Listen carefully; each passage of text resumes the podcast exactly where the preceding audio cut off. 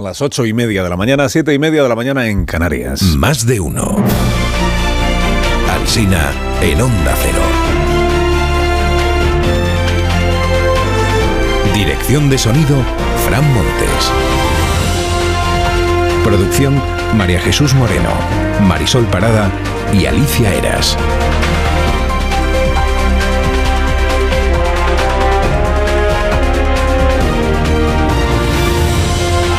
Las 12 y 20 de la mañana estamos en cadena en más de uno. A partir de esa hora en edición local, venimos acompañándoles desde las 6 en punto de la mañana, tempranísimo como siempre. Mire, dos trackings más como el de hoy y el país pasará a ser considerado en la Moncloa como medio hostil. Porque hoy le da cinco escaños más al Partido Popular, cinco más, que en el tracking anterior, cuatro menos al Partido Socialista. De forma que entre el lunes y hoy el marcador ha pasado de 127-113, que era el del lunes, 127-113, a 136-110. O sea, de los 14 escaños de diferencia del lunes a los 26 del viernes. No es que el PSOE se hunda, explica en la información el, diario. Dice, no, no, es que el PSOE se hunda, pero ha entrado en un lento retroceso. Lento retroceso que si no cambia, pues de aquí al domingo de la próxima semana, pues sería, claro, una diferencia todavía mayor. Los otros periódicos aumentan esa diferencia entre el PP y el PSOE a más de 40 escaños. Le da 46 de ventaja la encuesta de la razón, 43 la del diario El Mundo, 40 la del diario ABC, que curiosamente es la que menos ventaja le está dando en este momento. 152-112. La mayor discrepancia entre los trackings sigue estando en la parte de abajo, en Sumar, o sea, en la segunda división, digamos, en Sumar, que en unos periódicos crece y en otros periódicos todo lo contrario, mengua. En unos periódicos sigue por detrás de Vox, en otros periódicos ha conseguido ponerse por delante. La encuesta del CIS, que la hubo en el día de ayer, pues no termina de tomársela a nadie muy en serio, porque apenas aparecen las portadas hoy. El mundo editorializa, dice el CIS culmina su descrédito como arma electoral de Sánchez. El presidente lo utiliza para intensificar sus ataques a la prensa crítica con la complicidad de una parte del periodismo. Editorializa el español también dice, lo más grave de la aparición del presidente ayer fue la acusación a las empresas demoscópicas. Dio cuenta así de cuál es su idea de la democracia. Una medida, una a su medida, una democracia a su medida. Título del editorial en el español, si Tezanos vuelve a fallar tendrá que intervenir la Fiscalía. ABC cuenta que iba a haber entrevistado a Santiago Abascal, el ABC, pero que no ha podido, porque Abascal ha suspendido la entrevista. Y que lo ha hecho después de que una entrevista del diario ABC preguntara a Vox por los pactos municipales que ha alcanzado con el PSOE. Seis candidatos socialistas en pequeñísimos municipios de España que han sido alcaldes con los votos de Vox o con el apoyo de Vox. Dice el diario ABC en su editorial. Vox se equivoca con ABC. Debería interiorizar que convertir a los medios de comunicación en enemigos les acerca a las ideologías más catastróficas de la historia. Les acerca más, el mundo abre con la mengua de Vox en los sondeos. Dice, se desinfla en sus feudos, pero pedirá ministros y es clave para la investidura. En la encuesta del mundo, Abascal cae a la cuarta plaza, cuarta plaza sorpasado por Sumar. A vueltas con correos, que se habla mucho hoy de correos en las portadas de los periódicos y el reparto de los votos para poder luego emitirlos. ¿no? Primero tienen que llegar a tu casa y luego ya tienes que rellenarlos, elegir la papeleta e irte a la oficina de correos. Dice la razón que este asunto va camino de ser la gran polémica de estas elecciones. El caos es tan elocuente que la dirección de la empresa ha activado como plan urgente la apertura de las oficinas durante el fin de semana. En la portada de ABC dicen, más de un millón de votos por correo sin repartir a tres días de que acabe el plazo legal. De los dos millones y medio de votos solicitados, ha sido entregado, según la empresa, un millón y medio en los domicilios, como ayer nos explicaba, por cierto, el director de operaciones de Correos. Es portada también esta cuestión en el periódico. Dice, Correos en el punto de mira ante la avalancha de votos. Dice el, periódico que hay eh, polémica entre el PP y el PSOE. Lo que no dice es que Feijó esté poniendo bajo sospecha el voto por correo, que, quien sí lo dice es el país, que hoy en su editorial martillea con esto del, del trumpismo y Feijó. Dice el país que Trump ya promovió la idea de que solo valía su victoria y que cualquier otro resultado sería fraudulento. Las encuestas, como venimos contando, en realidad la victoria que se está anunciando en las encuestas es claramente la del PP. Exuma, por cierto, el país un clásico en su editorial, que es este de que al gobierno actual se le ha tachado de ilegítimo desde la moción de censura. En el diario.es señalan al responsable de comisiones obreras en correos, el sindicalista amigo de Feijó que le ayuda a difundir el bulo del voto postal, dice. Se llama Regino Martín, el sindicalista. Comisiones Obreras en Correos. Es el único amigo comunista que tiene Feijóo, así le presentó él en un congreso del PP. creo, bueno, algún acto en el que coincidieron. Y es quien está acusando, dice la información, al gobierno de lastrar el voto por correspondencia, porque declaró en una entrevista en televisión, la dirección de correos está engañando a los trabajadores y a la población, no está facilitando el voto. Por esto y por ser amigo de Feijo, aparece señalado. Yolanda Díaz también le ha criticado. Según el diario.es, ha dicho que lleva décadas, el tal Regino Martín lleva décadas como liberado sindical. Esto de que la izquierda critique a alguien por llevar décadas de liberado sindical sí que es nuevo, o a mí me lo parece. Aparece también señalado el sindicalista Regino Martín en La Vanguardia y en Infolibre. El título de este último diario es El pucherazo sin sentido del voto por correo que denuncia Feijó perjudicaría a la izquierda que lo pide más. Aclaro que la izquierda no pide más ni a Feijó ni al pucherazo, que lo que pide más es el voto por correo, según el director de opinión de Ipsos, que dice que quienes han solicitado votar por correspondencia tienen un perfil más de izquierdas. No me pregunte usted cómo se sabe eso, porque la verdad es que lo ignoro. Hubo un debate anoche en televisión española con siete portavoces parlamentarios. Abre con ello el país. Dice PP y Vox exhiben sintonía contra el gobierno y sus aliados. Qué manía en calificar de aliados a los partidos con los que el gobierno solo ha coincidido puntualmente en algunas votaciones parlamentarias. Que está harto el presidente Sánchez de explicar lo que no son socios. Que coinciden a veces, pero que no son aliados. Es un titular al que se le puede dar la vuelta, por cierto. El gobierno y sus aliados exhiben sintonía contra el PP y Vox. El español se fija en este pasaje del debate de anoche en el que se habló de los indultos. Título, Rufián revela en el debate el precio del apoyo a Sánchez. Hemos conseguido cosas que ustedes no querían, como por ejemplo, sí, lo digo, que nueve personas salgan de la cárcel ¿Eh? por votar. Sí, se les obligó a hacer. Porque ustedes, si no, hubieran gobernado... de opinión? Acabo, hubieran gobernado con un tal Albert Rivera. Se les obligó. Dice la crónica que Pachi López acababa de asegurar que tanto los indultos como la derogación de la sedición los había decidido Sánchez al llegar a la conclusión de que eso pacificaría Cataluña y que esto de se les obligó, pues, pues no ayuda. El país menciona, por cierto, que a Pachi se le fue la mano con los españoles ocupados, que dijo que hay 21.300.000, o sea que se pasó en un millón, en un millón de afiliados. 100 millones 700.000, creo. Bueno, escribe en La Razón Tori Bolaño. A Yolanda Díaz no le gusta un pelo que Iván Redondo la retrate en Antena 3 por su veto a Irene Montero. En la Moncloa rodeada de periodistas dijo Yolanda que Iván está ayudando al PSOE y que lo hace porque ella no le contrató. ¿Qué más quisiera? Dice Tony Bolaño. ¿Qué más quisiera ella? Entiendo. Opina Ignacio Camacho una vez, en vez de disimular y cambiar de tercio tras el debate, Sánchez arrastra su tropiezo con aires patéticos. Es estrambótico ver a un presunto estadista doliéndose por un vulgar meme, el de que te bote chapote, como si tuviera una piedra en el zapato todos los días. Opina Ignacio Varela en El Confidencial. En la Moncloa nunca contemplaron la posibilidad de que Sánchez saliera del debate por la puerta de la enfermería y ahora no saben cómo seguir. Y entrevistan a Guillermo Fernández Vara en el diario El País. Aparece con la mochila, como si ya se estuviera pues yendo de excursión a ninguna parte. Pregunta a Fernández Vara. Dice, ¿se esperaba usted un debate como el del lunes? Respuesta. Lo vi quizá un poco largo. no se hable más, Guillermo. No se.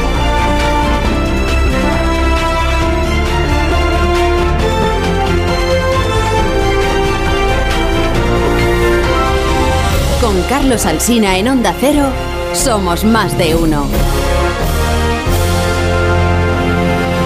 Mejorar tu estado de ánimo con un descanso reparador, escucha este consejo de Dormimax de Bio3. ¿Problemas de sueño? ¿Te cuesta dormir? ¿Te despiertas a medianoche? Dormimax, la solución eficaz y segura para un sueño reparador. Dormimax, comprimido bicapa. Capa 1, con melatonina y triptófano, efecto inmediato para conciliar el sueño. Y capa 2, con valeriana, melisa y amapola, acción prolongada para evitar despertares nocturnos. Dormimax contribuye a disminuir el tiempo necesario para conciliar el sueño. Dormimax, de Laboratorios Bio 3. 50 años de experiencia en tu farmacia. Aquí está el gallo La Torre como cada mañana a esta misma hora. Buenos días, Rafa. Buenos días, Carlos Alsina. El cara a cara despertó una cierta añoranza, el fact-checking, que no sé qué viene tal añoranza porque es lo de siempre, el contraste de datos para su verificación. Ahora que hemos podido comprobar cómo se ha desempeñado el fact-checking en diferido, podríamos imaginar el caos y la manipulación que hubiera provocado hacerlo en directo, porque lo que uno da como falso, otro lo considera como verdadero y aún un tercero lo considera impreciso, porque basta agarrarse a este u otro matiz para condenar o indultar una afirmación. Por ejemplo, esta declaración del debate de ayer. ¿Por qué el gobierno oculta la cifra de fijos discontinuos? Los contabilizan como ocupados y realmente son parados. Esto decía Cuca Gamarra y dice el país que es imprecisa. Y puede ser todo verdadera o falsa, pero no hay precisa. Así que lo que uno sospecha es que desde luego es verdadera. Eh, ¿Espera Navarro una fuente cualificada para hablar del peaje en las carreteras? Hombre, a priori cabe pensar que el director general de tráfico, que empezó siéndolo ya con Rubalcaba en interior, está perfectamente acreditado para sacarnos de dudas. Hoy respecto de los peajes, la ceremonia de la confusión es fabulosa. Pedro Sánchez desmitió a Núñez Feijo, Pera Navarro desmitió a Pedro Sánchez y Raquel Sánchez desmitió a Pera Navarro. De esta matrusca del desmentido la verdad no emerge y el hecho de que se confíe más en la palabra de un político que en lo que dicen los documentos que envía ese político a Bruselas, pues revela el gran problema, que es la tendencia tan española de creer que solo las fuentes oficiales surten de verdad. Si hasta lo dice el CIS. Concluye la torre, concluye. Concluyo, concluyo que en realidad, eh, bueno, para desentrañar esto de los peajes hay que acudir a la experiencia. ¿eh? Recuerden con qué vehemencia se desmitió que se derogaría la sedición. Solo fue más airada, solo fue más airado el desmentido de que se rebajaría la malversación. Que tengas buen día, La Torre. Te escuchamos a las 7 en la brújula, como siempre. Gracias por madrugar. Es mi trabajo. Callahan para estas personas que aún no han sido introducidas, Marisol. para que no se pierdan las rebajas de verano de Callahan, entra en callahan.es y descubre los zapatos que están fabricados por auténticos artesanos y con la última tecnología aplicada al calzado. Los Callahan están especializados en confort ya que están equipados con su exclusiva tecnología Adaptation, que es la mejor tecnología para caminar. Son los únicos zapatos que se adaptan a tus pies y a tu forma de caminar, aportándote siempre una comodidad sin precedentes. A la venta en las mejores zapaterías y en callahan.es. Tecnología, diseño y confort a buen precio tertulia esta mañana aquí en la radio en Más de Uno. Carmen Morodo, buenos días, Carmen. Muy buenos días. Pilar Velasco, buenos días. Muy buenos días, Alsina. Buenos días, Edu Madina. ¿Qué tal? Buenos días, Carlos. Y Amón Rubén, buenos días también para ti. ¿Qué tal, Carlos? Bueno, ¿por dónde queréis empezar? ¿Visteis alguno? El debate de anoche, el de Televisión Española, este debate a 7 que hemos contado, de, que hemos comentado que se celebró, eh, portavoces parlamentarios de PP, PSOE, Esquerra, Vox, eh, Sumar o, bueno, Sumar, Podemos, grupo parlamentario eh, Aina Vidal, eh, ¿quién me queda? Bildu, el Partido Nacionalista Vasco y creo que he dicho ya Esquerra. Bueno, estos siete por todo. El debate fue visto por eh, 5.700.000 personas en algún momento de la noche. La audiencia media fue de 1.892.000, o sea, estamos hablando de un 18,6% de share, que es verdad que no es el casi el 50% que hizo el cara a cara de Sánchez Fijó, pero no está mal, creo yo, en, como un dato de, de audiencia, sobre todo para un debate que tiene menos eh, morbo, diríamos, que uno entre dos personas, porque es más difícil de, de, seguir un debate sería en lo, 7 de, sería, lo más, sería lo más visto, seguramente, ¿no? Mm, A esa pues hora. Eso no lo sé, pero, pero que es una buena audiencia, Sí. desde luego muy por encima de la media de televisión española. Eh, sin duda que lo es. ¿Lo, vi- lo visteis alguno? Tú, al Sí, menos yo un fui ratito. una, fui una de esas de los 5 millones ¿Y pico y yo lo disfruté mucho, tengo que decir. Disfruté un debate con mucha calidad, eh, con muchas políticas, eh, em, esa parte del, eh, del multipartidismo que está muy bien representada en el, en el Congreso se, se escuchó ayer y un debate con educación, no fue bronco y se vieron muy claramente todas las posturas que, que pasaba. Además, eh, que la, la confrontación Partido Popular, Partido Socialista, claro, eh, tenía muchísimos más matices al estar Esquerra Republicana, Partido Nacionalista Vasco, Bildu, eh, Iván Espinosa de los Monteros y subrayo el, buen tono porque no lo hemos visto ni siquiera en los debates autonómicos. ¿no? Recuerdo un momento del debate donde Rufián les daba un- una revista que ha sido prohibida creo que en, Valencia a Espinosa de los Monteros y a Cuca Gamarra y lo recibieron con toda la educación, lo analizaron, lo criticaron y, sí, y continuaron el, el debate. ¿no? Un momento muy, muy significativo, yo diría el, más, el que fue más bronco y más espurio, de- y diría casi que el único, de los únicos, ¿no? entre Iván Espinosa de los Monteros y Óscar Matute de Bildu, cuando le llegó a acusar de no sé en qué, en qué asesinatos ha podido estar usted involucrado y le recordaba a Óscar Matute que la noche que mataron a Miguel Ángel Blanco él estaba en una vigilia eh, En pidiendo, en Hermoa, exactamente, ¿no? Me pareció uno de los momentos más pues eh, yo no lo sabía, de hecho, que Oscar Matute estaba en esa, en esa vigilia ese año, ¿no? Pero, pero ya te digo, fue, yo creo que fue un debate muy útil para quien lo viera, porque se vieron muy bien los dos modelos eh, con todas las formaciones. ¿no? Madina. Ah, pues mira, yo, yo también, yo como Pilar, fui uno de esos no sé cuántos millones, eh, del 18% de SAR, y lo vi eh, sabiendo que, que, que los portavoces parlamentarios, los las mujeres y los hombres que son portavoces parlamentarios, tienen ya muchos kilómetros compartidos en, reuniones de, internas del Parlamento, que por tanto se conocen mucho y han trabajado, han pasado horas y horas y horas de trabajo.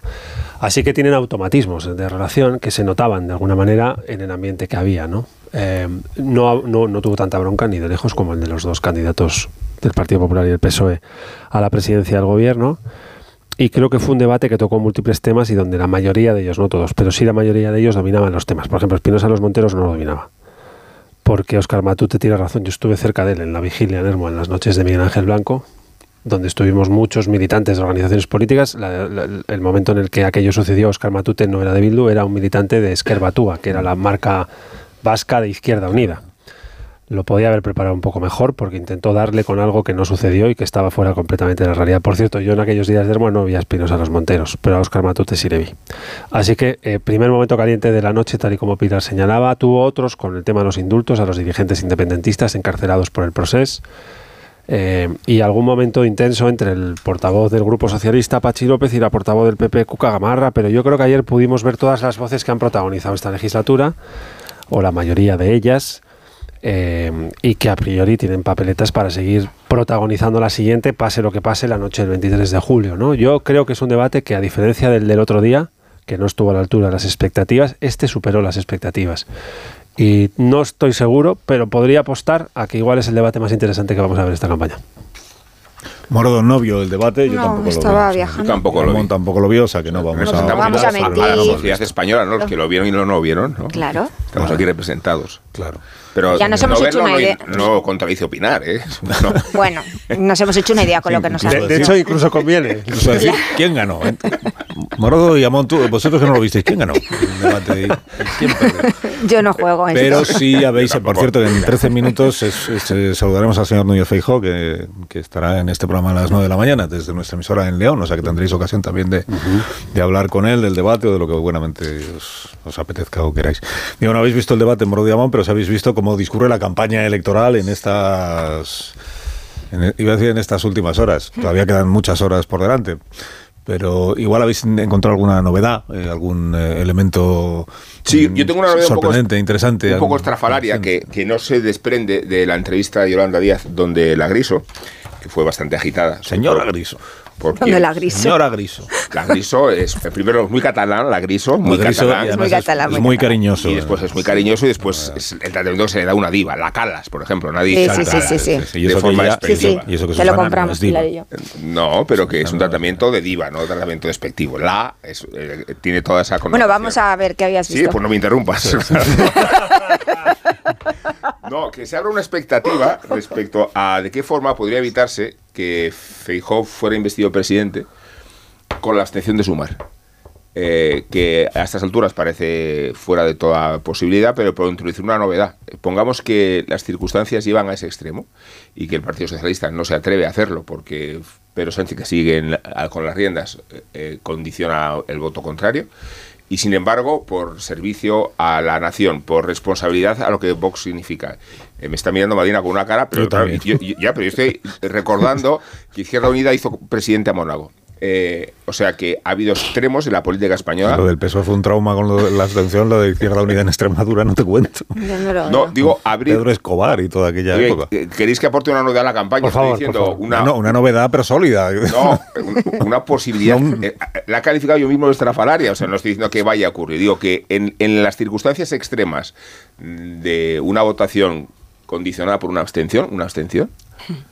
Eh, para evitar que Vox entre en, la, en, la, coalición con el gobierno, se produzca esa jugada, esa, esa posibilidad. Digo porque eh, si tanto nos preocupa Vox y nos debe preocupar, creo que todos los recursos para impedir que llegue al gobierno o al poder o a las instituciones pasan porque todas las partes involucradas hagan un esfuerzo. Y si el PSOE estaba dispuesto a hacerlo, estaría dispuesto a hacerlo, en la sensibilidad de sus votantes. Yo, Rubén, tengo la sensación, sin embargo, fíjate, bueno, a mí me parece, es que si fuese solo una, Yolanda, Díaz, pues a lo mejor esa opción, no sé, pero son tantos los que se tienen que entender dentro de lo que es sumar para que esa opción se, se materialice que la veo, pero bueno, Ahí está, es tu novedad de la campaña. esta. Ah, da lugar, da lugar, da lugar a que hablemos de algo. Yo es que desde el lunes eh, eh, estoy haciendo el esfuerzo mientras escuchaba tu, tu reflexión, pero desde el lunes tengo la sensación de que la campaña está ya acabada que nos sobra a los ciudadanos y que les sobra también un poco a los políticos, que el debate marcó ya como el último punto de inflexión y que está acabada sobre todo para el Partido Socialista, porque en lo que había sostenido la campaña Moncloa, que no hablo de Ferraz, Moncloa, que es en, los platós, en todas las entrevistas y ese debate al que daban tanta importancia, bueno, pues el resultado ya lo conocemos. En cuanto a la capacidad de movilización, te mueves fuera de Madrid, sales fuera de Madrid, y esto seguro que Eduardo lo, lo, sabe mejor que yo, y ahí constatas cómo eh, la campaña la tiene Moncloa, la tienen los ministros, eh, Nadia Calviño sobre todo, José Luis Rodríguez Zapatero, pero el resto de ministros, aunque intente sostener la campaña sobre ellos, como ha sido un gobierno muy presidencialista, pues es que ni siquiera se les, se les conoce. Pero fuera, quitando a los que se juegan un escaño en el Congreso de los Diputados, es verdad que el, el PSOE es un partido histórico, es un partido fuerte, con mucha maquinaria, pero, pero hay muy poca actividad. Entonces yo creo que desde el lado socialista la campaña está resuelta y luego este empeño que tiene, y eso ya lo veremos en las encuestas, el Partido Popular de utilizar estos últimos días para seguir movilizando y ese voto útil por el lado de incluso de Vox y al mismo tiempo sin perder ese millón de votantes de izquierdas que podrían estar pensándose votar a Feijó, entramos ya a 15 de julio, eh, la gente está de vacaciones, no sé cuánta cuánta capacidad tienen los mensajes que lleguen ahora a la, a la ciudadanía, si es que les llegan, de cambiar tu idea y, y, respecto a lo que vas a hacer el 23J. Hmm, esta idea es, sugerente, la de Rubén pero la veo en el campo de la literatura política. Ojalá fuésemos un país donde ese tipo de combinaciones se pudieran dar, por ejemplo, con, un procedimiento de investidura diferente, donde las abstenciones no penalizaran tanto y se pudiera evitar situaciones de bloqueo institucional como hemos vivido por dos veces en, en, la, en las últimas convocatorias electorales y en el ciclo 2015-2016 casi tres veces. Pero me temo que no va a pasar por dos razones fundamentales. creo que no va a haber abstenciones mutuas de ningún lado, pase lo que pase veremos la obligatoriedad de que el que gana de alcanzar la cifra de 176 escaños para sacar adelante una investidura que si todo va como debe pues debería ser a principios de septiembre dado que el Congreso se constituye parece que el 17 de agosto. ¿Por qué lo digo? Primero porque la política nacional está ultra polarizada. Alcanza unos volúmenes de polarización en esta legislatura que le dan un volumen alto también de ineficiencia y, un, bloqueo constante de procesos de investidura es una demostración de ineficiencias institucionales que la política española en su plano nacional, no en el autonómico ni en el local, pero sí en el, nacional, ha desarrollado con, con, niveles de profesionalidad en las últimas convocatorias electorales. Segundo, porque el PSOE tiene una mala memoria del ciclo anterior donde se abstuvo. Una mala memoria, digo, la actual dirección nace como respuesta a esta posición donde se evitan unas terceras elecciones absteniéndose a Rajoy, todo el mundo recuerda perfectamente el no es no, hecho fundacional del proyecto actual que dirige el Partido Socialista. Y tercero, porque si el Partido Popular hubiera buscado un clima de distensión y de abstenciones mutuas para despolarizar la política nacional, seguramente no habría hecho lo que ha hecho en unas cuantas ciudades y en la comunidad autónoma de Extremadura, donde creo que durante unas cuantas horas su candidata no sabía lo que hacía. Pero creo que el Partido Popular terminó quitando a Guillermo Fernández Vara, candidato que había ganado. Eh, para pactar con Vox. Por tanto, si quieres que Vox no juegue, no puede jugar en ningún plano Fíjate, yo sí que creo que pueden ocurrir... Un minuto que tengo a Raúl del Pozo esperando, que es viernes, y los viernes tenemos que celebrar el vino. Buenos días, Raúl. Buenos días, Carlos. Buenos días. Cuando tú quieras, que empiece viva el vino. El papel que antes hacían las monjas de las llagas y los confesores de los reyes lo interpretan ahora los expertos en demascopia. Pedro Sánchez tiene un quiromante llamado Tezanos y cuando todas las encuestas daban la victoria al PP, en Moncloa sonaron los clarines del miedo y el augur Tezanos lanzó el barómetro de julio. Su CIS anuncia la victoria del PSOE con 1,4 puntos sobre el PP. Las dos izquierdas suman más que las dos derechas. Pedro Sánchez y José Luis Rodríguez Zapatero dan credibilidad al milagro y el PP vacila mucho y propone que aprovechen la ventaja para blindar su presidencia por ser la lista más votada, aunque si por casualidad, por casualidad, ganara el PP tendría que hacer lo mismo. Los que están en la cúpula del Estado no han logrado restaurar la orquesta del bipartidismo y los que bailan en la pista van a votar lo que les salga del pijo. De las urnas puede salir un país ingobernable por los bloqueos y por los embustes. En el pasado el pueblo apedreaba a los falsos profetas cuando se equivocaban en los augurios. Ahora les engorda el Estado como apoyos sagrados. Pero la gente ya no cree en los CIS porque huele a garito y a leonera y mira por sí misma el vuelo de los pájaros. Y así llegamos al último tercio. Feijó, querido Carlos, es un defensor del vino. Nació en la Ribeira Sacra, a la sombra de un viñedo, en una aldea de 200 habitantes con tres ríos, el Miño, el Sil y el Bual, con un, que tiene un molino. El líder del PP ha contribuido a que Galicia coseche 60 millones de litros. Conoce el arte de subir la bota al cielo y decir, viva el vino. Tengas un gran fin de semana, Raúl del Pozo. Te deseo lo mismo, un abrazo.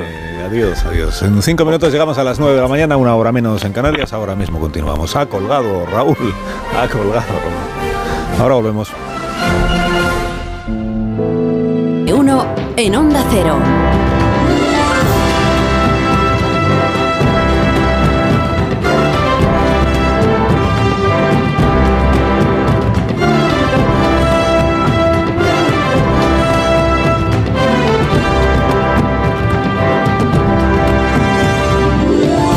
Las 9 de la mañana, son las 8 de la mañana en las Islas Canarias. Estamos en tertulia aquí en Más de Uno en Onda Cero con Pilar Velasco, Carmen Morodo, con Edu Madina y con Rubén Amón. Y estamos esperando la llegada del señor Núñez Feijóo, que es el candidato del PP a la presidencia del gobierno, que se encuentra hoy en León y que se encuentra ya en las instalaciones de Onda Cero en León. Magníficas instalaciones, magníficas instalaciones.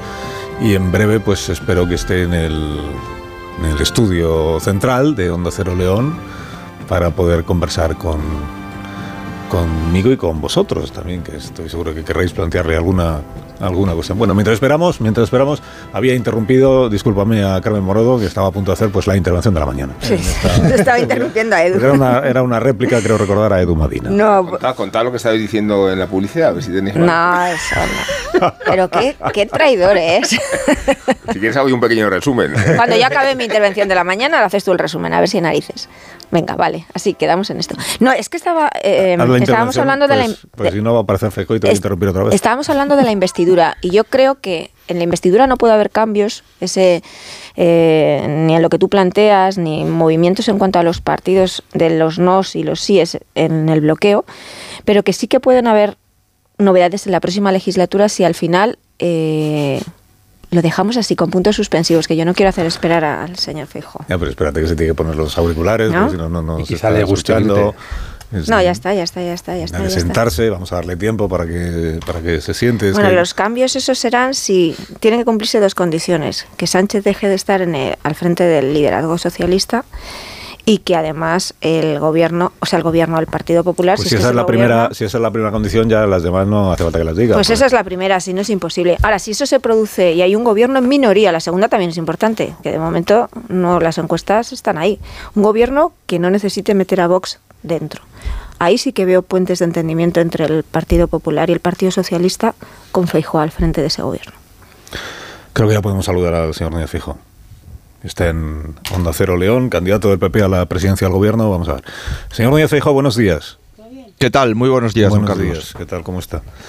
Muy bien. Eh, hace cinco semanas en este mismo programa eh, tuve que preguntarle siete veces para que se comprometiera usted a hacer un cara a cara con Pedro Sánchez en la campaña electoral. Al final se comprometió e hizo el, el cara a cara.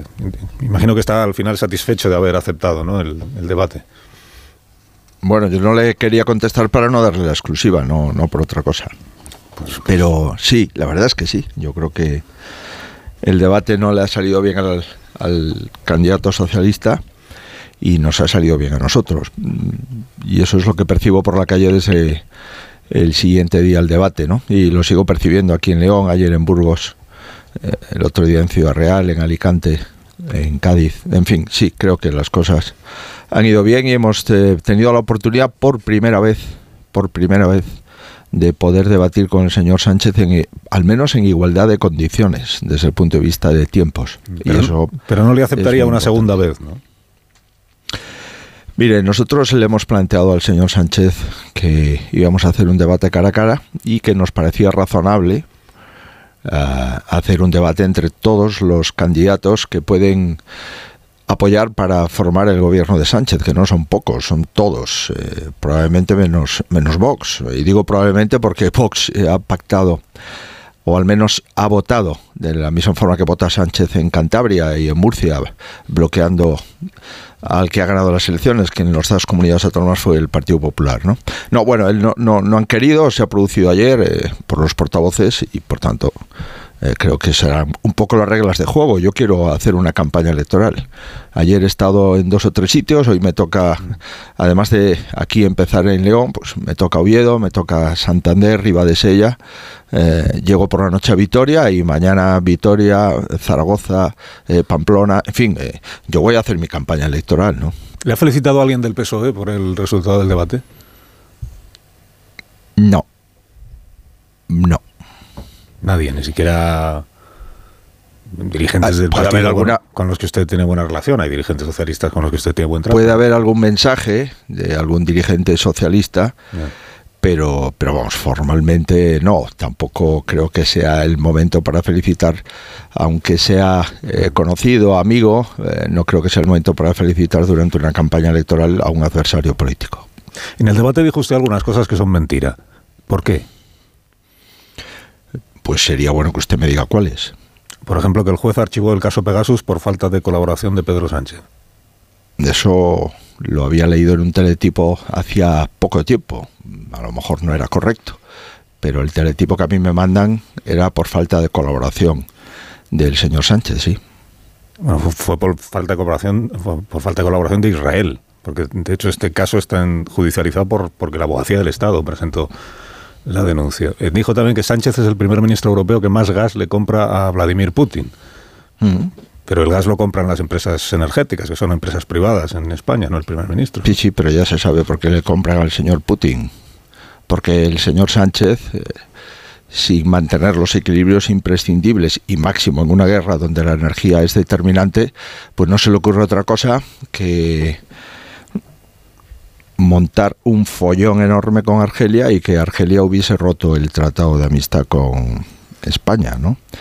Eh, imagínese usted que estamos gobernando nosotros y que en el momento de bloqueo de mercancías a, a Rusia estamos eh, marcando todos los récords de compra de gas. Por tanto, oiga, mm, esto no es simplemente porque las petroleras eh, españolas eh, o las gasísticas quieran comprarla a Rusia, es que probablemente no tengan otra solución y eso tiene un origen político, no es simplemente una cuestión económica. Dijo también, el, el PP votó a favor de la revalorización de las pensiones conforme al IPC, porque siempre hemos revalorizado las pensiones conforme al IPC. Sí, lo ratifico. Que votaron a favor Yo de- voté de- en el. Senado. Sí, sí. Yo mismo voté en el Senado a favor de la revalorización de las pensiones conforme al IPC. Por tanto, no me lo va a explicar a mí, es que lo voté yo. Y lo voté hacía unos meses. Se trajo una moción por parte del Partido Socialista. Creo recordar que era del Partido Socialista y yo voté sí y todo mi grupo votó sí. Y el Partido Popular revalorizó las pensiones, incluso por encima del IPC. Por tanto, el único que no revalorizó las pensiones, eh, de acuerdo con el IPC, eh, fue el señor Sánchez. Y lo que es sorprendente es que ha dicho que eso era mentira. Entonces, en fin, yo me someto a cualquier test de la mentira durante todo el debate. Los compañeros de la asesoría eh, parlamentaria, el Congreso de los Diputados, me han hecho 11 folios, que yo se los puedo trasladar a usted, porque creo que le puede interesar, de todas las mentiras y datos falsos que dio el señor Sánchez durante todo el debate. 11 folios. eh, señor Alsina. El señor si Sánchez- usted me quiere seguir preguntando sobre cosas que he dicho, yo encantado de contestar. Si el señor Sánchez vuelve a este programa, no se preocupe, que yo le pregunto por lo que dijo Pues él. Si quiere usted los 11 folios, ya no tiene que hacer usted meroteca. Sí, sí, el caso es que yo al presidente Sánchez ya le pregunté hace tres semanas por algunas de las mentiras que contó o cambios de opinión que él ha tenido en esta, en esta legislatura. Pero es que la, que la posición del Partido Popular sea favorable a vincular la actualización de las pensiones al IPC, eh, yo creo que es una novedad, porque, porque no era esa la... eh, Con el gobierno de Rajoy se desacopló la actualización de las pensiones del IPC y se creó un, índice, un indicador nuevo, que era el, el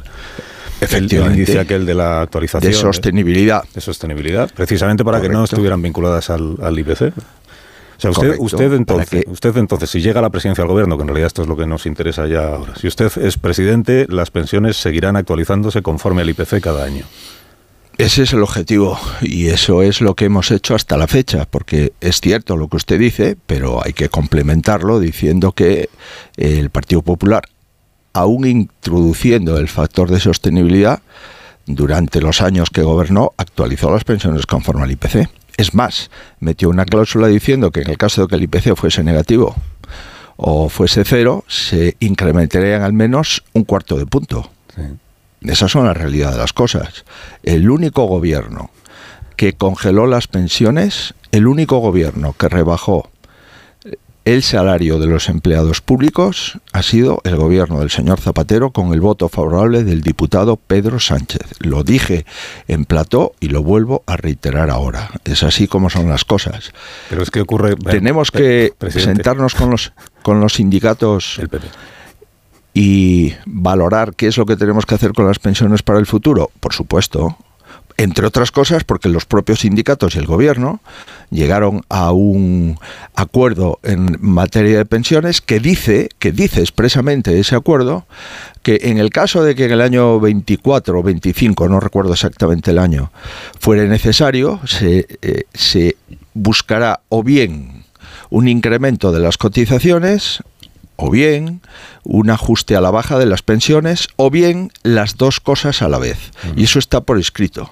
Por tanto, yo no sé exactamente cuál es la sorpresa de todo esto, como pero en fin, si tenemos un gobierno que ayer niega lo que eh, el director general de tráfico pues eh, a lo mejor en un arrebato de sinceridad, pues le dice a todos los españoles que es que el gobierno ha mandado un documento a Bruselas y Bruselas ha aceptado ese documento de que va a haber un peaje en las autovías, en la red de autovías gratuitas de España. Y, dice que no, que lo niega. Pero si el documento se lo he enseñado, se lo he enseñado en el debate. O tenemos un gobierno que ayer utiliza el CIS otra vez como un ejemplo típico de la gran mentira. ¿Para qué vamos a seguir eh, eh, profundizando en las falacias, en las inconcreciones y en las mentiras del gobierno? Pero si es que son tantas y constantes que es muy difícil trasladar. Pero fíjese, a mí me importa mucho que a mí no, que no se me diga que miento. Porque si miento, lo único que estoy haciendo es siendo un sanchista más. Y yo he venido para derogar el sanchismo. Y le puedo asegurar que tengo todos mis defectos, pero yo no soy Pedro Sánchez. Puedo de- equivocarme en un dato. razón estoy de más a rectificarlo. razón de más para tener siempre mucho cuidado con lo que se dice para no incurrir Sí. en, en falsedades pues, Por supuesto. Por eso digo que si usted quiere alguna pregunta más del debate, yo estoy a disposición. Eh, me interesa el programa electoral del, del Partido Popular en, al- en algunos aspectos. Por ejemplo, cuando hablan del Pacto Nacional del Agua y de una nueva ley del Sí. Plan Hidrológico Nacional. Porque el presidente nuevo, el, el presidente recién investido de la Comunidad Valenciana, que es su compañero, el señor Mazón, eh, hace unos pocos meses dijo que él lucharía o luchará por devolver el trasvase del Ebro a la agenda política. Porque él entiende que es sensato que tiene que llegar agua del Ebro a la Comunidad Valenciana. Si usted llega a la presidencia del gobierno, ¿Habrá trasvase del Ebro? ¿Promoverá usted que llegue agua del Ebro a la provincia de Castellón, a la Comunidad Valenciana o no? Eso no se lo puedo confirmar. No se lo puedo confirmar porque no tengo la valoración suficiente para poder pronunciarme al respecto. Lo que sí le puedo eh, confirmar es que en materia de infraestructuras, las infraestructuras hídricas y las infraestructuras hidráulicas serán prioritarias sobre el resto de infraestructuras viarias, ferroviarias, portuarias o aeroportuarias.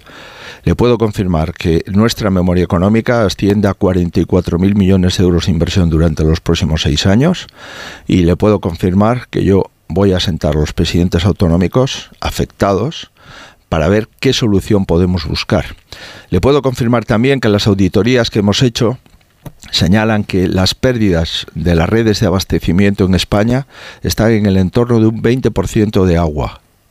Y le puedo confirmar que el nivel de saneamiento, el nivel de depuración de las aguas para poder reutilizarlas es eh, muy bajo en comparación con lo que debiera ser el nivel óptimo. Por lo tanto, puedo confirmar que tenemos más de un 20% de pérdida de agua en red de abastecimiento en España, que la reutilización del agua depurada está muy baja, donde más se depura agua es en Murcia, donde más se reutiliza, y por tanto tenemos como objetivo un plan nacional del agua, una red nacional estratégica de agua y unas prioridades para las confederaciones hidrográficas de inversión, además de las propias prioridades de eh, los responsables de medio ambiente del próximo gobierno. Ahora bien, si usted me pregunta, ¿va a haber un trasvase del Ebro a Valencia? Yo eso en el Plan Nacional de Agua no que lo tenemos sin cerrar, ya le anticipo que el borrador no está contemplado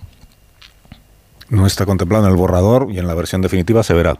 Este es Eso que le puedo decir, cuando tenga la versión definitiva eh, le, podré explicar. Usted me ha recordado que es bueno no mentir, pues yo no le miento. Mm, no solo es bueno, no es una opinión, creo yo, que es, es bueno no mentir, en eso estamos de acuerdo. Por eso digo que yo no le puedo decir. Eh, eh, lo que le digo es que a fecha de hoy yo no tengo ningún documento sobre un trasvase del Ebro. Asunto de la ley, de memoria democrática, eh, señor sí. ustedes en el programa electoral, porque ustedes esta es una de las leyes que sí quieren derogar y que dicen que impulsarán una nueva norma consensuada que refuerce los principios de reconciliación nacional. ¿Revertirán ustedes, por ejemplo, el cambio de nombre del Valle de los Caídos, que ahora es Valle de Cuelgamuros? ¿Darán marcha atrás al plan para convertir eh, en un memorial de la reconciliación el Valle de Cuelgamuros, lo que antes era el Valle de los Caídos o no? Pues mire, la verdad es que yo no voy a vivir del franquismo los próximos años. ¿Por qué? Porque España no vive de eso. Y España no, no vive de lo que ha pasado hace 80 años, ¿no? Lo que sí le puedo asegurar es que la ley de memoria democrática no va a ser la que me diga Bildu. Le puedo asegurar que haremos una consulta al Consejo de Estado para ver si podemos evitar, si es legal conforme a nuestro ordenamiento jurídico y si no, qué deberíamos de modificar en su caso para que no se incluyan en listas electorales personas condenadas por terrorismo. Esto eh, creo que es bastante importante con la ley de memoria democrática. ¿no? Y también vamos a tipificar la exaltación de terroristas eh, cuando salen de la cárcel, porque creo que no es razonable eh, hacer este tipo de fiestas que rompen la dignidad y la sensibilidad de cualquier víctima. Ver cómo se hace una fiesta a la persona que ha matado a tu padre no parece muy razonable en una sociedad democrática como la española. Esto es lo que vamos a hacer y lo que vamos a hacer es intentar que los 379 asesinatos que están todavía sin concretar su autoría, a ver si somos capaces de por lo menos avanzar en las investigaciones. ¿no? Eh, en fin, esto es lo que vamos a hacer. Creo que eh, en relación con la memoria democrática y sobre el franquismo, verá usted, desde luego no forma parte de mis prioridades y ya le anticipo que soy absolutamente respetuoso con las personas que han sido eh, que, se han muerto en la guerra de los dos bandos y creo que en este momento la guerra debería de servirnos para no volver a dividir nunca más a la sociedad española. ¿Tiene usted decidido o pensado ya quién va a ser el fiscal o la fiscal general del Estado? Pues eh, hay algún nombre que desde luego tiene mucho prestigio y ya le anticipo que será o eh, una persona que no tenga absolutamente nada que ver con el Partido Popular, ni que haya militado nunca en el Partido Popular, ni que haya tenido ningún cargo político o de designación por el Partido Popular. ¿Dejará usted, porque el programa también habla de reformar la ley del Tribunal Constitucional, ¿significa que un gobierno presidido por usted renunciará a nombrar magistrados del Tribunal Constitucional? ¿Modificará la ley para que eso deje de ser posible? ¿Usted, digamos, se impedirá a sí mismo nombrar magistrados del Constitucional? Mire, Dentro del Código de Regeneración Democrática que hemos presentado en las Cortes de Cádiz ya hace algunos meses, aparece una serie de requisitos para formar parte del Consejo General del Poder Judicial y para formar parte del Tribunal Constitucional. Hay uno de ellos eh, importante, ¿no? y es que ninguna persona que haya tenido un cargo de designación política en los últimos cinco años puede formar parte del Consejo ni del Tribunal Constitucional. Por tanto, ninguna persona que haya sido ministro, haya sido consejero, haya sido secretario de Estado, puede formar parte del Tribunal Constitucional. entiendo que debe haber una garantía y un ropaje eh, de, independencia, eh, al menos durante un lustro, durante cinco años, para formar parte del Tribunal Constitucional. Eso es lo que pone, creo recordar, el, ese documento que hemos firmado y que a mí me va a comprometer, porque lleva mi firma y además tienen todos los ciudadanos eh, que quieran acceder tienen copia de ese documento. también digo que si nombro a un ministro que haya sido juez, no puede volver a su juzgado a dictar sentencias, al menos hasta que pasen dos años. Tendrá que quedar a disposición del Tribunal Superior de Justicia de la comunidad autónoma donde tenga su plaza de origen. Y en el ámbito de la justicia, que está colapsada, colapsada, llevamos huelgas de forma constante. Eh, estábamos el otro día eh, en el meeting de, creo recordar, de Cádiz y había un conjunto de personas que me recordaban que la Administración de Justicia sigue en huelga Ah, han aplazado la huelga hasta después de las elecciones, pero tenemos 6.000 millones de euros, 6.000 millones de euros en los juzgados bloqueados. Y el objetivo es sacar 250 plazas de jueces y magistrados cada año, hasta un total de 1.000 plazas para descolapsar y establecer un mecanismo en cuanto lleguemos al gobierno y el Ministerio de Justicia tendrá que plantearle al gobierno un mecanismo para desbloquear los asuntos pendientes de mayor trascendencia económica o social. En fin, tenemos mucho, mucho trabajo en el ámbito de la justicia.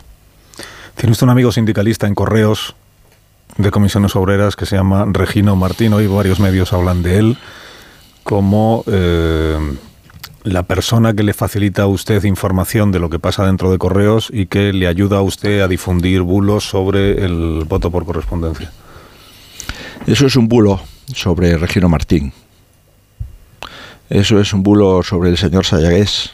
O es un bulo sobre el, el señor que esté al frente del CESIF o del Sindicato Libre de Carteros. Eso es un bulo de la empresa en contra de los sindicatos y que lo lamento profundamente. El señor Regino Martín es un señor que eh, el, el, ex responsable de correos en comisiones obreras, que estaba antes de llegar yo, durante mi mandato y eh, los mandatos posteriores, y el señor Pepe Sayagués es otro clásico sindicalista de la empresa postal que conoce muy bien eh, esa empresa de UGT y le puedo asegurar que no fue fácil eh, algunas veces llegar a acuerdos con ellos, pero llegamos a acuerdos.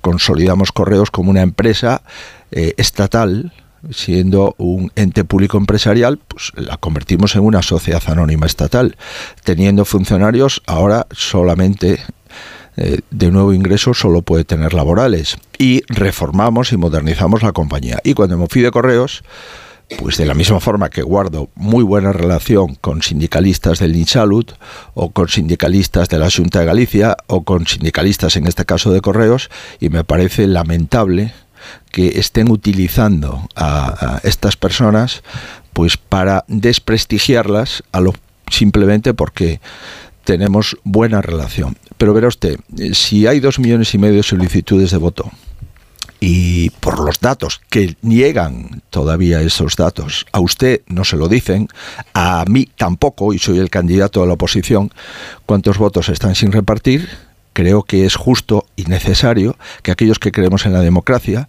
y aquellos que creemos en que los carteros es gente muy seria, pues decir que necesitan refuerzos en el mes de julio para repartir récord de solicitud de voto por correo. Y tenemos más de un millón, según los datos que van saliendo, de votos sin repartir.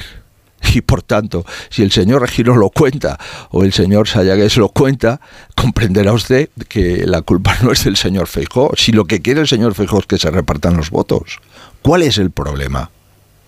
¿Por qué han tardado tanto en refuerzos? ¿Por qué han improvisado tanto? ¿Y por qué Correos pierde mil millones de euros en los últimos años? Si usted coge las declaraciones de estos sindicalistas, verá usted que es una permanente y constante manifestación del desmantelamiento de correos, de que esta empresa, si no le llega a inyectar la SEPI capital, estaría en una situación de preconcurso de acreedores y es la mayor empresa pública de nuestro país. Por tanto, esto no viene de las últimas semanas.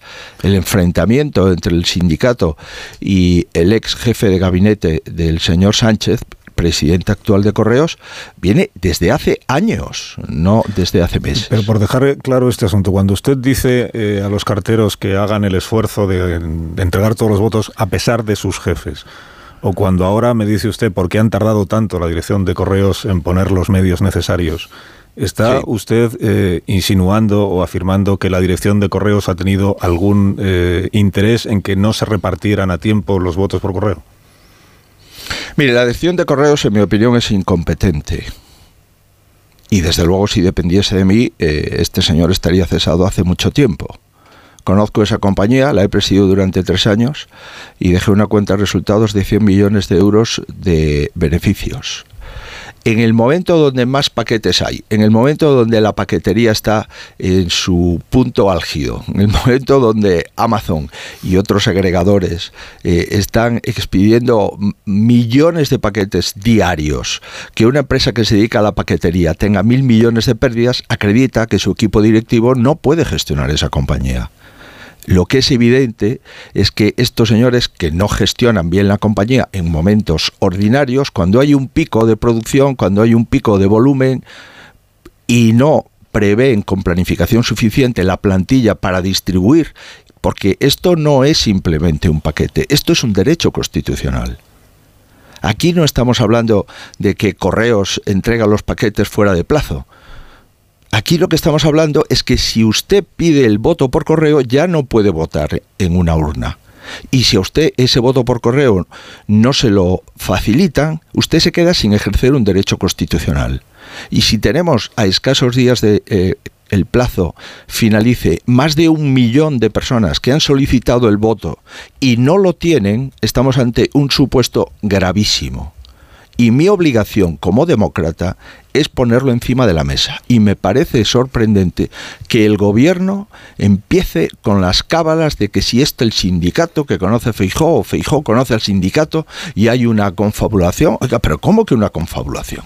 Pero este millón de personas que están esperando su voto, esto es una confabulación de un sindicato. vamos a hablar un poco en serio, porque sería lamentable que se queden tan solo 500 personas sin poder votar. Y estamos hablando de un millón tanto, esto es un tema muy serio que me enerva especialmente porque estuve en esa compañía y cuando llegaba, por ejemplo, la época de Navidad, pues había que reforzar eh, la plantilla porque en la época de Navidad se movían más objetos postales o más paquetería.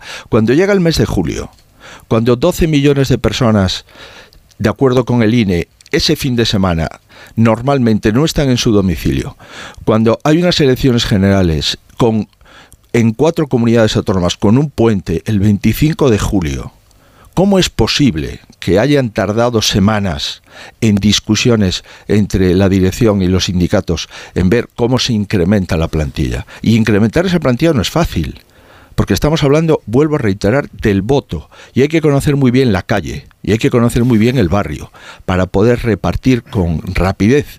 Y cuando se incrementan plantillas con eh, carteros que trabajan eventualmente, no es fácil que esos carteros pues puedan tener eh, la destreza que tiene el cartero tradicional que reparte en el barrio desde hace años. Por tanto, yo reitero, eh, no hay ninguna sospecha, al contrario, la única garantía de que los votos puedan llegar son los carteros. Ahora bien, la dirección de la compañía, me refiero al presidente de la compañía o al director de logística o a quien lleve todo el tema de cartera y distribución, en mi opinión, no han estado a la altura de las circunstancias y no han estado durante toda la legislatura, porque vuelvo a reiterar, una empresa pública que tiene pérdidas acumuladas por un importe superior a mil millones de euros, acredita que la gobernanza de esa empresa pública no está a la altura de la gestión de la referida empresa. Señor Niño Fijo, eh, sé que tiene que viajar a Asturias y, no quiero yo que llegue usted tarde por mi culpa, así que solo de 20 segundos porque es una pregunta muy directa y muy sencilla creo de responder.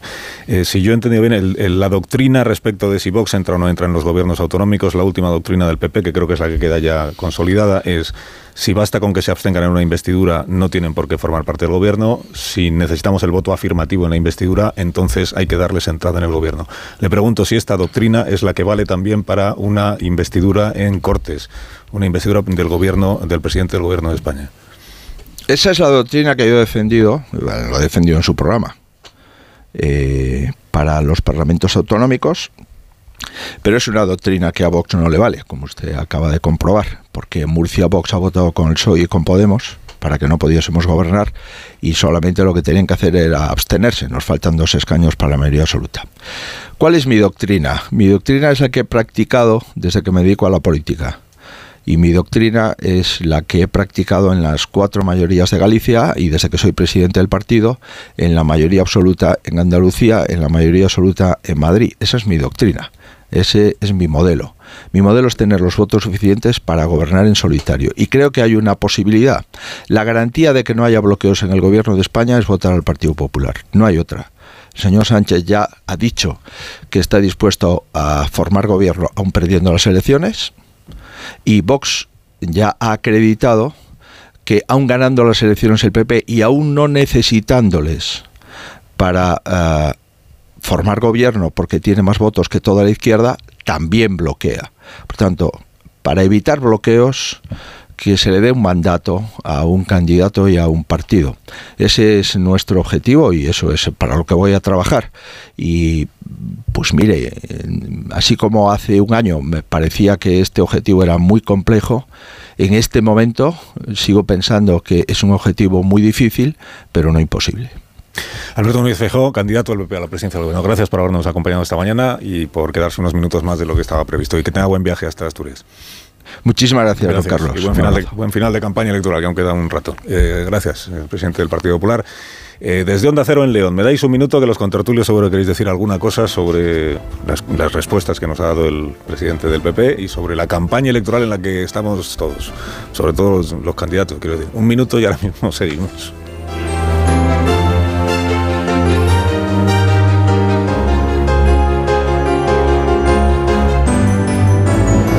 De uno.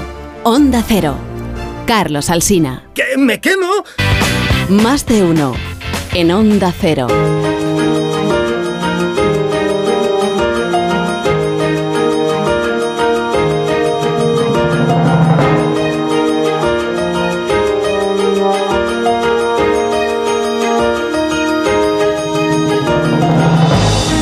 23 minutos para que sean las 10 de la mañana, las 9 de la mañana en las Islas Canarias. Estamos en tertulia con Madina, con Morodo, con Velasco y con Amón.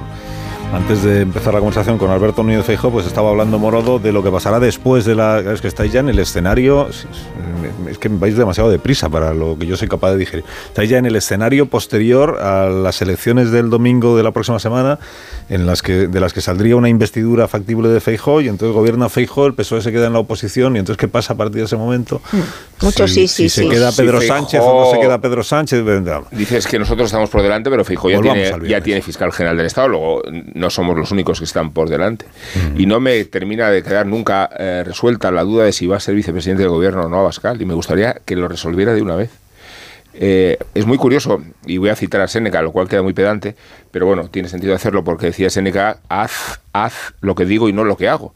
Y nos dice Feijóo una y otra vez que le votemos, pero no hace otra cosa que, que participar desde el punto de vista cenital de Génova de todas las investiduras de los gobiernos eh, nucleares donde se formaliza la relación de Vox con Valencia. Es que ayer estuvimos en la de Valencia y es que hoy es la de Extremadura. Eh, luego, si se significan estos acuerdos con estas contundencias y con estas competencias, ¿por qué no dice claramente? Feijóo? Es que yo creo que tiene que decirlo. Si se dan las circunstancias y necesidades, eh, Abascal será vicepresidente de gobierno y habrá ministros de Vox en el gobierno. Yo quiero saberlo Que antes de ir a votar. Bueno, pero es que lo está haciendo. Por eso digo, haz lo que digo, no lo que hago. Eh, Pero yo creo que sí lo ha dicho. no lo ha dicho. Sí. qué? A mí no me ha quedado claro. tendrá ministro de Vox? No, no lo ha dicho. No, eh, no. En- en- Lo ha dicho por dos razones. Una, porque aspira a no a, a conseguir pero- mayoría absoluta, lo acaba de decir ahora. Aspira a conseguir mayoría absoluta y cuando uno aspira o tiene una expectativa más o menos eh, factible, que en este caso yo creo que es poco factible, pero bueno, si la tiene de conseguir mayoría absoluta, no entra al juego de con quién pactaré o con quién dejaré de pactar. Y en segundo lugar, porque tampoco le va a dar la alegría a Vox de decirle, y en estas condiciones concretas aritméticas tenéis asegurados unos ministerios. Yo lo que me refiero es no a los ministerios concretos, pero lo dijo aquí en la entrevista ya contigo y lo ha dicho ahora otra vez, lo que yo interpreto. Eh, claro que vale el modelo de las comunidades autónomas, por tanto yo como votante ya puedo sacar la conclusión de que si el PP, es que luego esto depende de lo que, de lo que, salgan en 23J. Como ejemplo de que no vale lo de las comunidades. No, no, no, no, no, si el PP no le vale el Ha puesto a Murcia. Si el PP, el 23J, consigue más diputados de los que tiene el Partido Socialista y Sumar, todos los que forman parte de Sumar, él entiende que Vox no tiene que entrar en ese gobierno. Si te lo está diciendo con claridad. si el Partido Popular, hombre, yo eso sí que lo que no te va a decir es si Abascal está en este puesto o en este puesto. si, si consigue más diputados y solo fuese necesaria esa abstención, él está en la negociación por colocarse, por ponerse en la. Eso, es que yo no he escuchado eso. ¿Sí he escuchado eso? Otra cosa, además, también, eh, yo sí de lo que estoy convencida es de que repetición electoral no va a haber. Porque no puedes permitir otra, después de un año y medio que llevamos casi, bueno, más en campaña, mantener esa incertidumbre y esta situación de parálisis en la administración, en la inversión y en la situación económica del país. Yo repetición electoral diría que no, pero a mí ese criterio sí me, a lo mejor vosotros no, pero sí me queda claro. Si el 23J del PP tiene más escaños que el PP, que el PSOE y que Sumar, no va a negociar un gobierno de coalición. Si no, ¿eh? otra cosa es que Abascal no lo acepta. Son muy complicadas, ¿eh? porque ¿cuánto, ¿cuánto tiene que sacar en esa suma para que pueda gobernar en solitario sin Vox? Eh, es una suma compleja. Porque están hablando de los 160. 176, claro, eh, claro, pero no 150. A lo mejor ya con 150 no te da. Yo estoy de acuerdo en que, de hecho, la pregunta era muy concreta. ¿Cuál es el modelo para que entren o no entren en el gobierno? Y el modelo es sacar la mayoría suficiente. Eso es una aspiración eh, es una aspiración de campaña electoral, tener todos los votos posibles, pero no es un modelo que resuelva eh, cuál es la apuesta de Feijó para la gobernabilidad de España en el caso de que, como dicen todas las encuestas, sea el más, sea el que más, el que más gana, ¿no? Eh, cuando no solo el PSOE, cuando Esquerra, Esquerra Republicana, pero el PNV, cuando el portavoz de Sumar le dicen no podemos entrar en el debate de la abstención porque el tique PP Vox ha sido se ha cerrado a una velocidad impensable, tienen razón, es que en 40 días se han cerrado, ya hay tres gobiernos con Vox, ya hay más de 50 alcaldías donde gobernó el PSOE, ya hay más de 150 municipios y Feijó sigue sin decir a estas alturas y es una pregunta que necesitan resolver los españoles antes de votar, pero que también se nos está mirando desde Europa y lo vamos a ver en las crónicas de los corresponsales extranjeros sobre si está España preparada para tener un gobierno con la ultraderecha. Y esa pregunta solo la puede responder Feijó. Mm, además, yo creo que la aritmética parlamentaria ha recompuesto espacios de tal manera que solo hay dos opciones de sumar 176, en, en, previsión de que no va a haber abstenciones entre bloques, que el PSOE no se va a abstener al PP y el PP no se va a abstener al PSOE.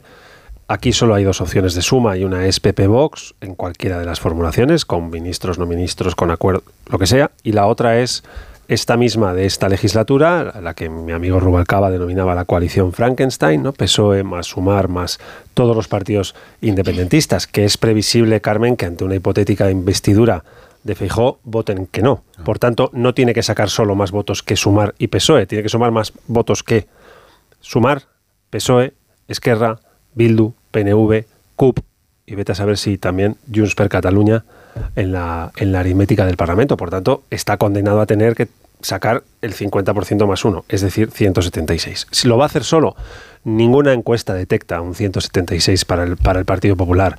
Por tanto, como en el, en el mapa autonómico ha habido mucha presencia de Vox, a uno le da, igual que a Rubén, por pensar que van a pactar con Vox. La pregunta que me hago no es cómo le va a ir al PP con Vox, es cómo nos va a ir a nosotros. ¿Qué va a pasar con la ley del aborto? Primera pregunta. ¿Va a tocar la ley del aborto el Partido Popular con Vox, sí o no, después de la sentencia del Tribunal Constitucional? Es decir, ¿las mujeres en España van a seguir siendo dueñas de su destino o lo va a decidir un juez, un cura o el padre de una mujer con 17 o 18 años? Segundo, ¿qué va a pasar con los avances sociales que hemos visto en estos años? La ley de eutanasia o la ley trans, que fue muy polémica y muy divisiva. ¿Qué van a hacer con todo lo que ha pasado en estos años? ¿Qué van a hacer con el modelo social? ¿Qué van a hacer con la educación? ¿Qué van a hacer con la sanidad? ¿Cuánto le motiva al Partido Popular esta posición política contra el modelo autonómico que anoche Espinosa de los Monteros y, y, y, Santiago Bascal, yo creo que Santiago Bascal, sin entender muy bien de lo que habla, pero da igual, eh, no, no, no, no comparten que este país sea un país descentralizado y que existan comunidades autónomas. A todo eso, ¿A todo esto qué? te va, pues que no te va a contestar el Partido Popular porque, antes del 23. claro, pero nos contestará al día siguiente. Porque el PP te dice yo concurro a las elecciones Para con, ganar. e- con este programa electoral. Este programa, sí. Este- estas son mis, Sí, sí. mis compromisos. Vox concurre con el suyo. Sí. Estos son sus compromisos. Y luego habrá algún en tipo el de caso acuerdo. de que luego haya que pactar una investidura o, pacta- o gobernar en coalición, se pacta un programa de gobierno. Claro. Y entonces vemos que entra de mi programa y que entra de Eso hicieron Podemos y el PSOE en esta un pacto de gobierno. Claro. En ese pacto de gobierno mi pregunta es, ¿peligran todos estos pero en, la, asuntos? pero en la campaña electoral anterior Obviamente al pacto no de lo van a contar. cada uno iba con su programa electoral Sí, sí. y el PSOE decía que por supuesto no iba en su programa, cosas que luego sí ha hecho porque ha pactado con Podemos. Yo ya sé que el PP no está en contra del modelo autonómico, pero sé que Vox sí. Por tanto, ¿cómo va a ser ese equilibrio? ¿Qué- Pero- ¿Qué, van a hacer? ¿Una propuesta de reforma del título octavo de la Constitución? Claro, Eh, Edu, es que, eso, es que también hay que poner el foco un poco en, en la viabilidad de las propuestas que está haciendo que está haciendo Vox. Bueno, es que esta, que esta es en concreto, sí en- y yo también, pero esta en concreto de la disolución de las autonomías exige una reforma de la Constitución, aunque no lo digan, también es inviable porque no hay una mayoría. Otras propuestas y otros planteamientos que están haciendo se salen de la Constitución también.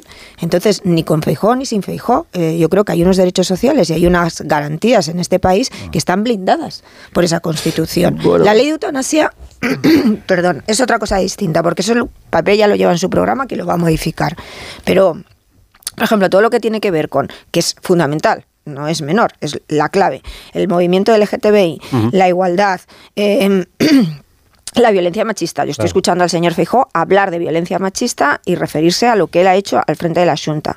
En cuanto a los resultados electorales del 23J y esa clarificación que nosotros exigimos y que exigíamos ya también al Partido Socialista, el modelo autonómico sí que ha sido claro. Donde ha hecho falta la abstención, no han entrado en el gobierno. Tú dices que habría que contar con todos los demás. Vamos a ver también cuánto saca Vox en, esas en Pero es estas que, elecciones. Son cosa. muchos elementos Siempre valoramos los que están... a, a Vox en su alcance legislativo, en cuanto pueda... No, yo no valoro a Vox No, en espera, nada. eh, no, no, est- estás diciendo hasta dónde se puede o no reformar ciertas cosas, sí, estás hablando de eso. No, estoy hablando es de la inviabilidad del programa de Vox. más- Pero más, no, allá, más allá de las ambiciones legislativas o no, Hmm. está el modelo de convivencia. O sea que si uno se dedica desde un púlpito a hacer soflamas xenófobas, está alterando las Totalmente normas de convivencia de la sociedad sin que eso se traslade ni a una ley ni a una normativa. Es que me da igual el Totalmente aspecto normativo. Me inquieta el aspecto de la convivencia. Ver a la presidenta del y, y de Parlamento. los focos desde los que Vox va a disponer para normalizar eh, conductas, situaciones. Eso sin duda, pero las leyes ordenan la convivencia. Sí, sí, pero entre tanto, entre tanto, tú creas en la opinión No, no, estoy de pública acuerdo, estoy de acuerdo. puntos y focos de tensión que, que enfatizan eh, la hipersensibilidad de algunos votantes respecto Fíjate, a si otros nos hacemos y de unos caso- ciudadanos respecto a otros en una sociedad particularmente Pero polarizada. no infravaloremos a la sociedad, porque si nos hacemos caso de lo que están diciendo las encuestas, esta apuesta de Vox por provocar con los planteamientos más radicales, más dogmáticos y los perfiles más impresentables, de momento, atendiendo a lo que dicen las encuestas, no le está saliendo bien. Vale, quiero decir que esa capacidad de tensionar, a lo mejor la sociedad tenemos más capacidad de resistirnos a esos intentos Pero- de tensionar pero no y colocas al mamarracho donde tienes que Pero colocarlo. no minusvaloremos, eh, Carmen, tampoco los pactos de gobierno, porque a mí me parece muy tramposo decir que las competencias de igualdad van a presidencia porque hay que protegerlas de tu socio que quiera arrasar con ellas, si no, no tendrías que protegerlas, cuando en realidad lo que estás haciendo es quitar las consejerías de igualdad. Y es una manera muy elegante de decir, de no decir que estás quitando las Pero eso no consejerías solo de ocurre igualdad. con el PP, Y no también que ocurre en gobiernos no autonómicos del PSOE, ¿eh? y no hay que minusvalorar tampoco Ahora. que los programas de gobierno, de coalición de gobierno, se firman y se cumplen. Si cogemos el programa de coalición de Podemos con el Partido Socialista, veremos que más de un, me atrevería a decir, 70% se ha transformado en leyes y en medidas. Claro que ese programa de gobierno eh, no tenía puntos eh, que amenazaran ni la convivencia ni los derechos civiles. Claro, en pero programa. fíjate, pero fíjate luego lo que, lo que pasa en esta legislatura. Hay un programa de gobierno, pero luego ha habido un montón de cosas que no estaban en ese programa de gobierno y que sí ha hecho el gobierno sin haberlas ni prometido, ni anunciado, ni dicho que las iba a hacer. Al contrario, nos había dicho que no las haría. ¿Por qué? Porque era un gobierno que, ade- además de la coalición entre el PSOE y Podemos, luego había otros socios, aunque al presidente no le gusta que los llamemos así, que son socios a los que tampoco les gusta la Constitución ni el Estado autonómico. Solo que ellos, en lugar de recentralizar, lo que quieren es acabar con la soberanía nacional y ir a un Sí, que son Esquerra, que son Bildu, que son... La monarquía parlamentaria, vamos. es- es- Entonces, esos, esos socios, claro, es que en el otro, en un lado tenemos claro que es PP Vox un gobierno de coalición o un pacto de investidura. En el otro lado decimos, no es un PSOE con Sumar. Bueno, vista esta legislatura es un PSOE con Sumar, más lo que luego vayan pidiendo los Bildu, los Esquerra, los eh, Junts per Catalunya, si son necesarios también para la investidura. ¿Y eso en qué programa electoral viene del futuro gobierno presidido por Pedro Sánchez? Pues en ninguno. En ninguno, ¿no? Porque Pero- viene en el programa de Esquerra, viene en el programa de Bildu, pero en el programa del gobierno, no, en el del PSOE no viene. Lo que pasa es que como hemos visto la experiencia ya de estos años de esta coalición múltiple de muchos partidos, no- bueno, co- coalición de Sumari o Podemos, perdón, y PSOE, más luego la suma de hasta el 176 de todos estos partidos, hemos visto los límites de esta galaxia.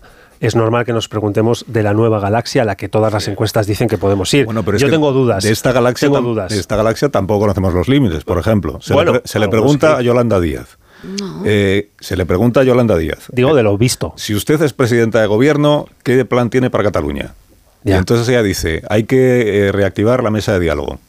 Porque es muy importante el diálogo. Y se le dice, ya, pero ¿qué, qué va a llevar usted como presidenta del gobierno a la mesa de diálogo? responde, no te responde. ¿Cuál es su propuesta? No hay respuesta. Ya, pues como el Eh, fiscal general del Estado, que tampoco ha habido antes. Ustedes que son eh, marcas que siempre han defendido la autodeterminación, ¿la Sí, siguen defendiendo? No te responde. Ya, ya. Pero me refiero, Carlos, no me refiero a las entrevistas que tienes razón, me refiero a lo visto en esta legislatura que ya está terminando. Ya hemos visto los límites. En algunos casos, ninguna broma, ¿eh? Con la ley del sí las- la- o sea, ha habido cosas de las que yo estoy seguro, bueno, no estoy seguro. Sé bien que esta coalición ha tomado buena nota y el Partido Socialista ha tomado buena nota. Lo que pasa es que todas las encuestas dicen que nos acercamos a que hay posibilidades de una galaxia nueva. Y la galaxia nueva tiene un- un- un- una partícula extraña que se llama Edu. pues estas cosas un poco, como decía Carmen, un poco exageradas de Vox, que nos llevan a lugares que no hemos visitado nunca. Por ejemplo, no hemos visitado nunca un lugar donde un partido político pueda ser clave en una formulación de un tipo o de otro de gobierno que considere a los inmigrantes ciudadanos de segunda, que crea que la violencia machista no existe porque la violencia no tiene género y no sé qué, no sé cuántos, que considere que las mujeres no tienen derecho a interrumpir de forma voluntaria su embarazo, estoy de acuerdo, que cree que hay modelos de familia válidos y otros que no, Dejamos- que cree que hay dioses de primera y dioses de segunda, identidades nacionales que valen. Un interrogante, Eh, pero- se declara incompatible con la mitad de este país. pero en la otra galaxia... Sumar puede acertar o equivocarse, pero no dices- declara incompatible a nadie. Pero y el cuando- PSOE tampoco. En la otra galaxia, cuando tú dices que los límites están claros, ahí yo te lo discuto. Porque primero... ¿En la de Vox? En la otra. En la otra. No, me en la refiero que, a lo que ya lo hemos No, en visto. la que hemos visto no están claros los No, límites todavía. En la medida en que. No, pero cuatro años de ejercicio donde para conseguir una nueva investidura los que se tuvieron que abstener tendrían a lo mejor que votar a favor y te están diciendo que se lo van a cobrar más caro y donde el mensaje que nos está dando Esquerra y lo da Esquerra y en esta legislatura así ha sucedido que todo lo que dijeron que se iba a cumplir progra- programáticamente se cumplió, Esquerra te está diciendo sobre la mesa yo voy a poner ya no que se recupere la mesa de diálogo, la Ya, ya. consulta y el referéndum. Ese es un límite que no es menor tampoco, me bueno, parece. está- Eso es verdad, pero hemos visto cuatro años de despliegue legislativo, presupuestario, le- leyes orgánicas, de, lo- de aciertos y errores en estos cuatro años. Sabemos dónde se sitúa. Es verdad que nadie se pone en el escenario de que llegue una potencial investidura y es que rápida tener un ministro. Y Esto no lo hemos hablado. Esto no lo hemos visto, pero me refiero al ejercicio de estos cuatro años, hombre. Que no. que- Yo sí he escuchado en múltiples ocasiones decir al Partido Socialista no va a haber referéndum. Otra Eso cosa- está claro. Pero también estás escuchando al Partido que- Popular que- decirte que que, en el tema los- de los los derechos sociales son muy fluidos. No, pero, eh, ahí yo pero no eso vale para el PSOE y para el PP entonces, Claro, porque el PP también te está diciendo que en el tema de derechos diciendo sociales con razón hay un que no va a haber referéndum porque no es posible con la actual constitución que haya un referéndum. No lo ha habido, de hecho. Como no es posible con la actual constitución que desaparezcan las autonomías. La campaña No, está pero tan sí procesos de recentralización. entre Feijóo y Sánchez que efectivamente estamos dejando de poder eh, plantearles o exigirles respuestas más concretas sobre toda esta agenda. Hay una agenda que vende mucho menos en campaña, que es la agenda de Europa, que está aquí a la vuelta de la esquina, que es la agenda del medio ambiente, que parece una cosa de, de modernos progresistas, que es la agenda del medio ambiente y que influye en todo el sistema productivo en España ahora mismo, como es la agricultura y como es la ganadería. Y ya hemos visto cómo ha respondido Castilla y León, que es la agenda migratoria, que puede tensionar todas las relaciones construidas en el último año con Marruecos y con Argelia. Y sobre todo esto no tenemos ninguna respuesta y Vox condiciona absolutamente la agenda con migratoria Marruecos y la, agenda, visto. y la agenda es verde. un disparate, la política exterior de Vox es un disparate, ¿no? Bueno, os tengo que despedir porque que Vaya. os ponéis a hablar y os ponéis a hablar y se nos va el Pero programa. bueno, pero bueno. Sí, ¿qué pasa? Bueno, la seguimos, ¿no? seguidos. Abajo en la cafetería. Bueno, seguiréis vosotros porque el programa Sí. continúa, Pero- tiene otros no se cobra, Mejora muchísimo a partir de las 10 este programa, que lo sepan la audiencia. A partir de las 10 el programa Y no crece. te digo a las 11. Crece. A las- A las Ah, 11. bueno, a lo suyo. La, la cultureta. Una cultureta buena, eso digo yo todos los viernes. Ahí es donde crece ya del todo. La de los viernes por las mañanas. Pilar Velasco, que tengas buen fin de semana. Buen fin de semana. Adiós Morodo, hasta la semana que viene. Que descanséis. Adiós Madina, hasta Gracias, el viernes Carlos. que viene. Eh, Amón, hasta luego a las 11, que tenemos... Así va a ser, así va a ser. efectivamente, sí. En cinco minutos nos ponemos en las noticias de las eh, 10 de la mañana, una hora menos en Canarias, y a la vuelta recibimos al cocinero de este programa. Más de uno. En Onda Cero.